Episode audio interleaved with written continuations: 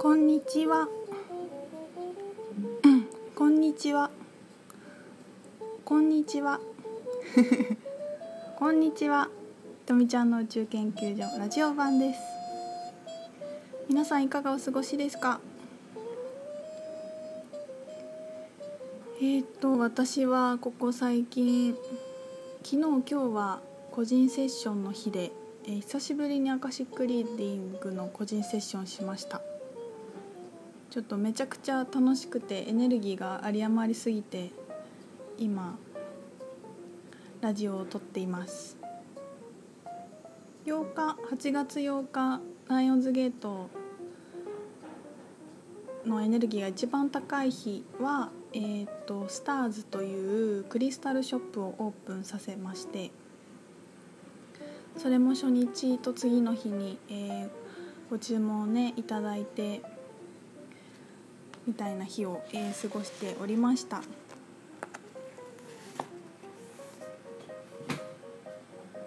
今日はね突然なのですが今日は死後のお話。をしたいと思います。死後は死んだ後のお話ね。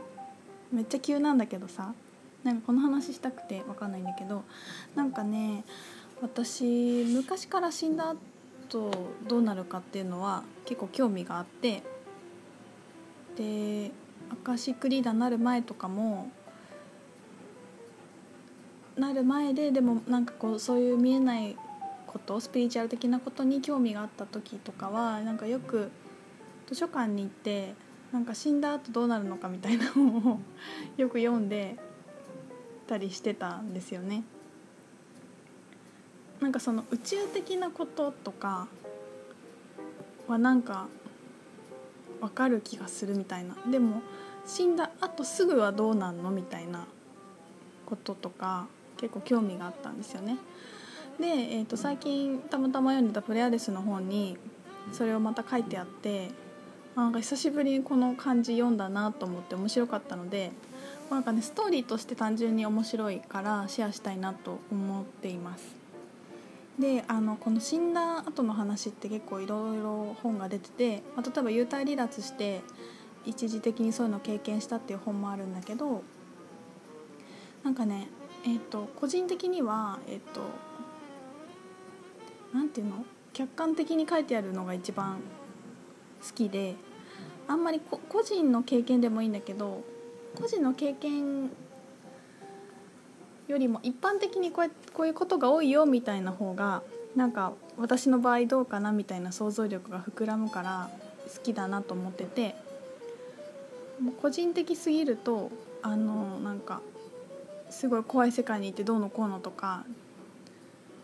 そういう話も多いのでなんかこう冷静にこう物語だけを淡々と語られている感じが好きなんだけど割とこの本がそれに近かったので今日は面白いお話の一つとして紹介します。ちょっと本を読みますね、えー死んでから私たちの魂はどんなプロセスを通るのでしょうか。生きているうちにこれを知っておくのと知らないのとでは人生観が随分変わってくるのではないかと思います。えー以下は催眠療法士心理カウンセラーとして世界的によく知られているマイケル・ニュートン博士の資料をもとに一般的な死後の魂の旅のプロセスを10段階に分けて簡潔にまとめました。ステージ1死と出発。死ぬと自分の死を受け入れるところからプロセスは始まります。しかし魂は大きく2つに分かれます。魂が大きなダメージを受けているとここに示す10段階をスムーズに旅することはできません。とは言ってもその割合はさほど多くはなく急死やトラウマ的な死あるいはこの世に未練をたくさん残している魂はなかなか死を認めることができないのでどうにか元に戻ろうとします。したがって生きている人たちに助けを盛んに求めたりして生きている人間に不快な影響を与えます。これが幽霊現象の一つです。肉体の死を認識してスムーズに肉体を離れると魂はまず自分の肉体の情報で一旦とどまり下方に横たわっている自分の亡骸を見つめます。そして周囲に集まって自分の死を悲しむ人々の様子をしばらくはじっと眺めています。死後の魂は自分のお葬式が終わるまで愛する人々の周りにいると臨死体験報告の多くが語っています。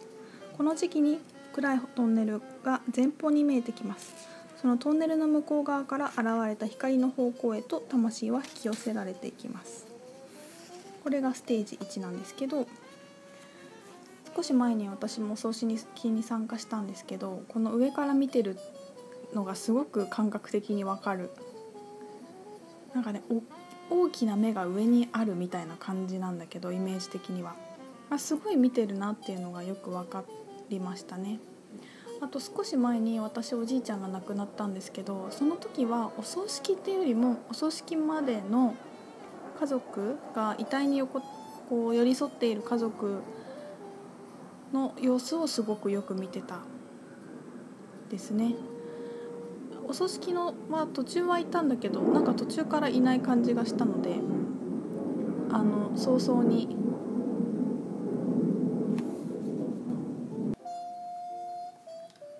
次のあのやるべきことに取り組んでいたんじゃないかなっていう感じがしていましたね。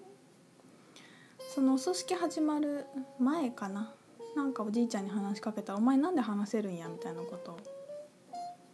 話せるのがなぜかっていうかそういうことなんか話してくれるんだねみたいな感じのちょっとびっくりしたりしてたんですけど「話せるよ」とか言ってちょっと会話したりしてましたね。えー、ステージ2魂の世界のゲートウェイ。死後の魂は暗いトンネルを通過してその果てにある光に届こうとします。そのトンネルが現れる位置には個人差があります。トンネルを通過すると一気に明るくて天国のような場所にたどり着くようです。美しいメロディーが鳴り響き美しい光景が広がる場所に出てきます。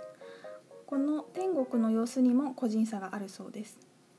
このような死後の世界の光景は幸運にも戻ってこられた人たちの報告では一般的に一致しています。その光景は生前に行ったことがある場所であったりあるいは夢で見た美しい場所であったり生前にいたことのある自分が嬉しく感じた場所の光景だったりします。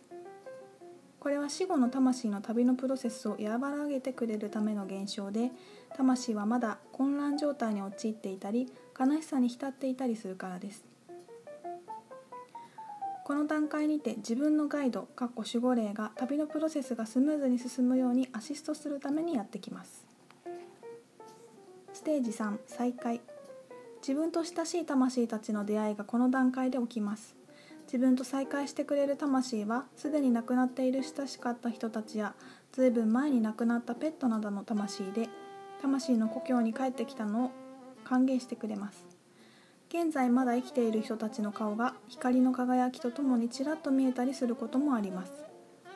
これは魂に帰った自分が肉体次元に今実際生きている人をある程度しかその次元に投影できないからです。ちょうど幽霊現象の逆です。また生きている間も人間の魂の一部はその次元に属しているということができます。このステージを迎えると魂は前世と今世の間の死後の世界の記憶や過去世の記憶まで蘇らせることができます。感情も穏やかさが満ちています。しかし生前に殺人や自殺を図った魂はこの段階でガイドとともに自分が犯した行為を分析することとなります。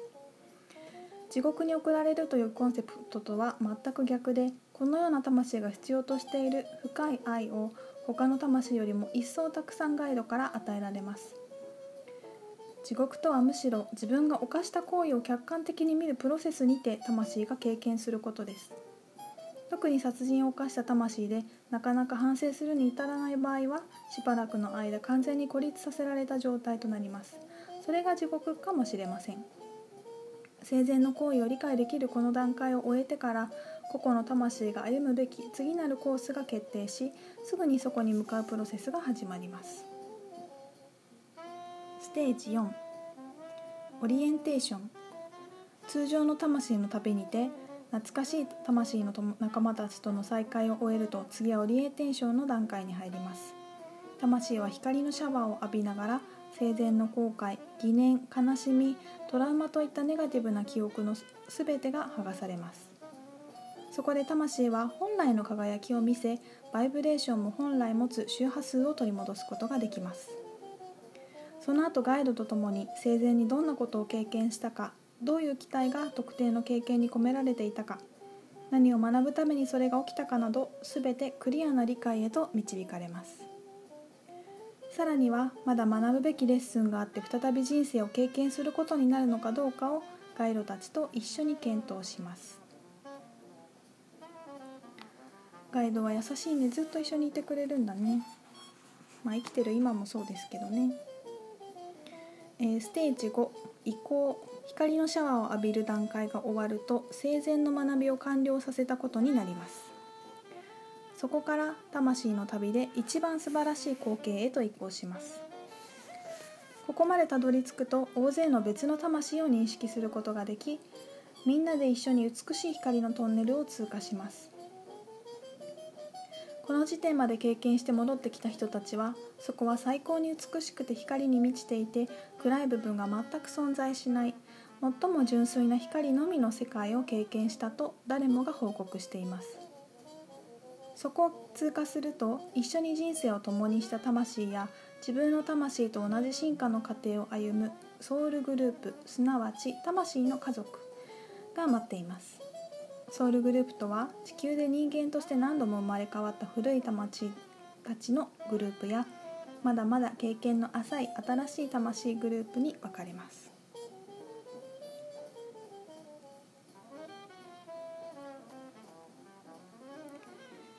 えー、後半戦に続きます。